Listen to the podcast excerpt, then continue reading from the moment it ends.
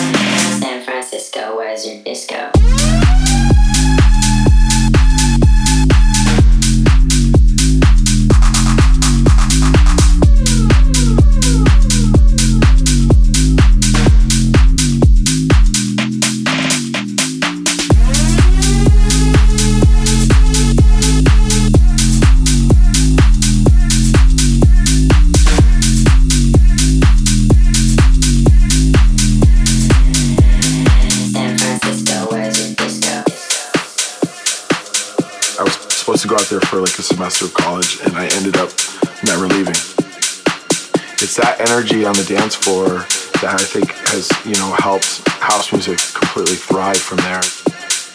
There's definitely like the leftover hippie vibes from the 60s and 70s, I think. Uh, it's just a great place to go out. There's something going on every night the week, and people there are fun. It's just, yeah, I love it. San Francisco, where's your disco?